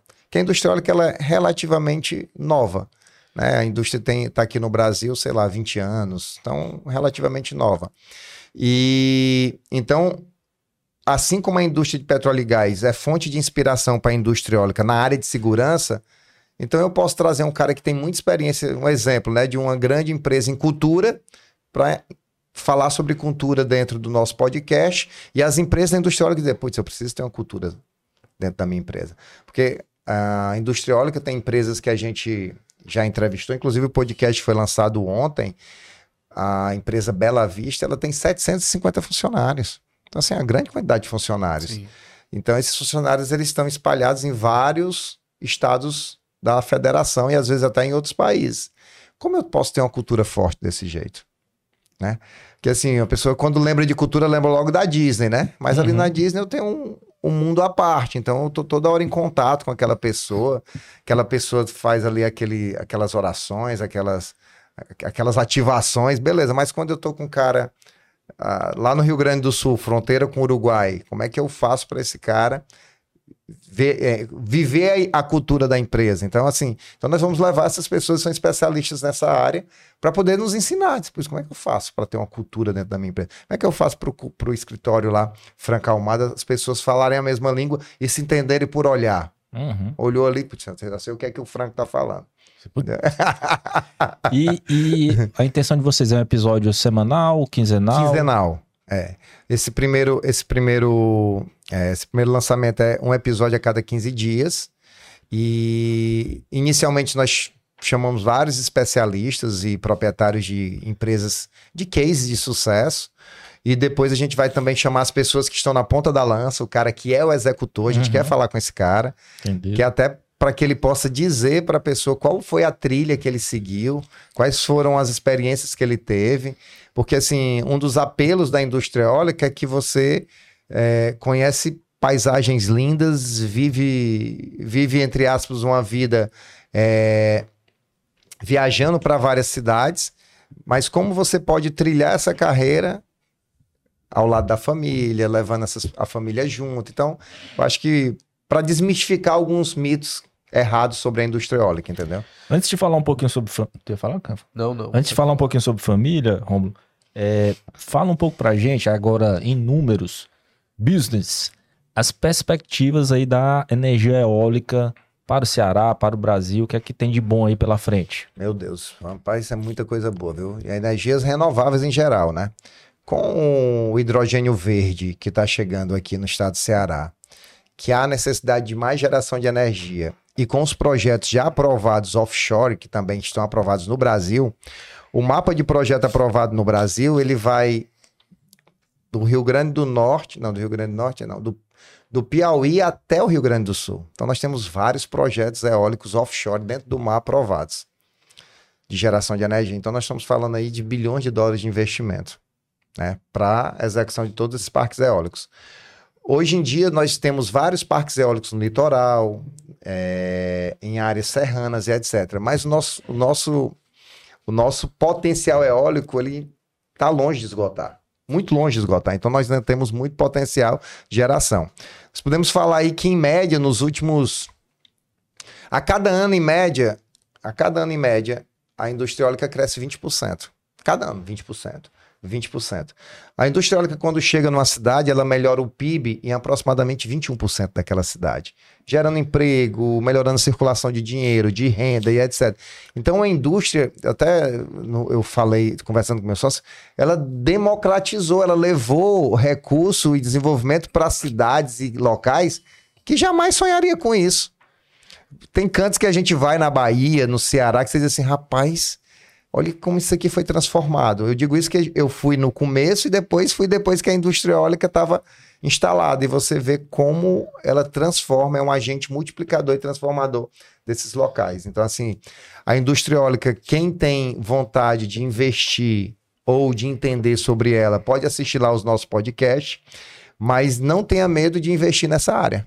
E a gente também vai deixar o link aqui do Amigos da Eólica. Veja lá, a gente pede que o nosso público que tem interesse nisso se cadastre lá e acompanhe o Rômulo e o Edgar, Edgar, Edgar nesse, nesse podcast Amigos da Eólica. Depois vamos combinar de trazê-los aqui para falar só sobre esse tema, né? Meu amigo, passou rápido demais aqui. Foi, viu, Fran? Episódio aqui realmente. É muito tanto, assunto. Tanto que teremos que trazer para um outro episódio. Mas para a gente finalizar, Romulo, eu queria que você falasse um pouco da família, mandando já aqui um abraço para Bebel, Isabel, esposa do Romulo, para Lele, a inventora da síndrome do bombeiro, síndrome viu? Síndrome do bombeiro.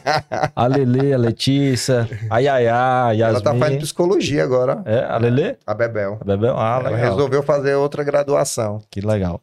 E aí, o Rômulo família, o Rômulo lazer, como é que é esse cara? Então, é... eu sempre, a vida, a vida toda, me casei para sempre. É, fala, no dia do casamento, meu irmão, é para sempre, viu? Mesmo você não quiser, eu vou atrás de você. É para sempre, viu? então, então, eu me casei para sempre. Eu não, não entrei na metáfora de, ah, vou me casar aqui, se não der certo a gente separa. Negativo. É pro resto da vida. Tá?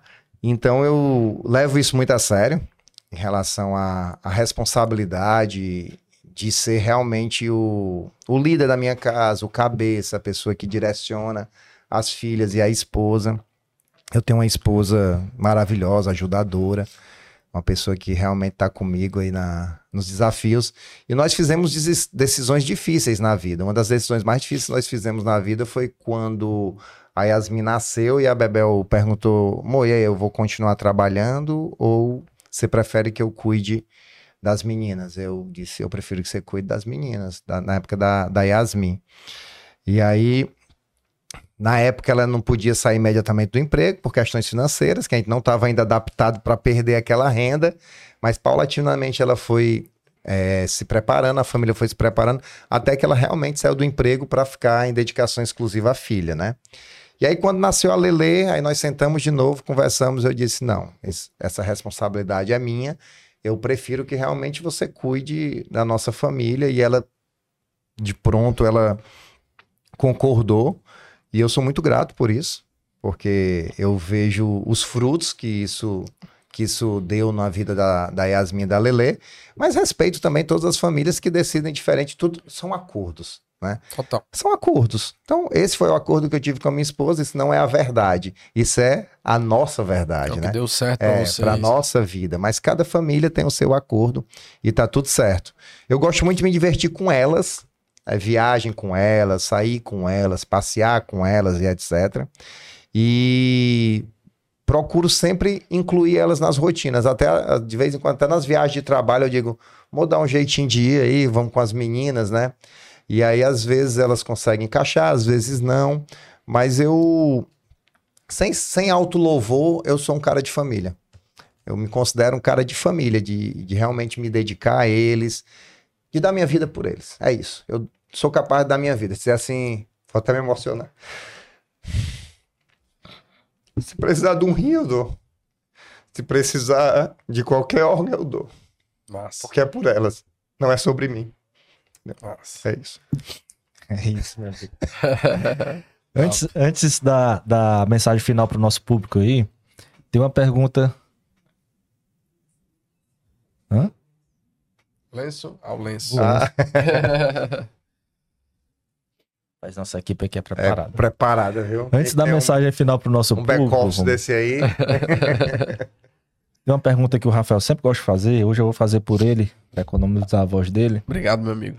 Que é, se você tivesse a oportunidade de escolher uma pessoa com quem você pudesse conversar por uma hora, pessoa famosa, não famosa, familiar ou não, uma pessoa que já tenha, esteja em outro plano ou não, quem seria essa pessoa? Essa pergunta é fácil. Jesus Cristo. Queria conversar com ele, entender a mentalidade dele, pegar as chaves, as, a estratégia de como ter um amor incondicional que ele teve. Queria aprender com ele. Esse amor incondicional. De amar alguém sem nenhum interesse, sem nenhuma expectativa. Era com ele que eu queria conversar. É o desafio de todos nós, viu? É. Como eu disse, passou muito rápido. Isso é indicativo que a gente precisa ter outras conversas. Verdade. E agora, deixa aí a nossa, a sua mensagem final aí para o nosso público. Putz, vamos lá. É, eu agradeço demais o convite, né? Para mim é uma honra estar aqui com vocês. E assim, eu digo para vocês sem sombra de dúvida que o maior patrimônio de vocês é a vida de vocês. Validem isso, valorizem isso. E que andar em retidão não é careta, é necessário.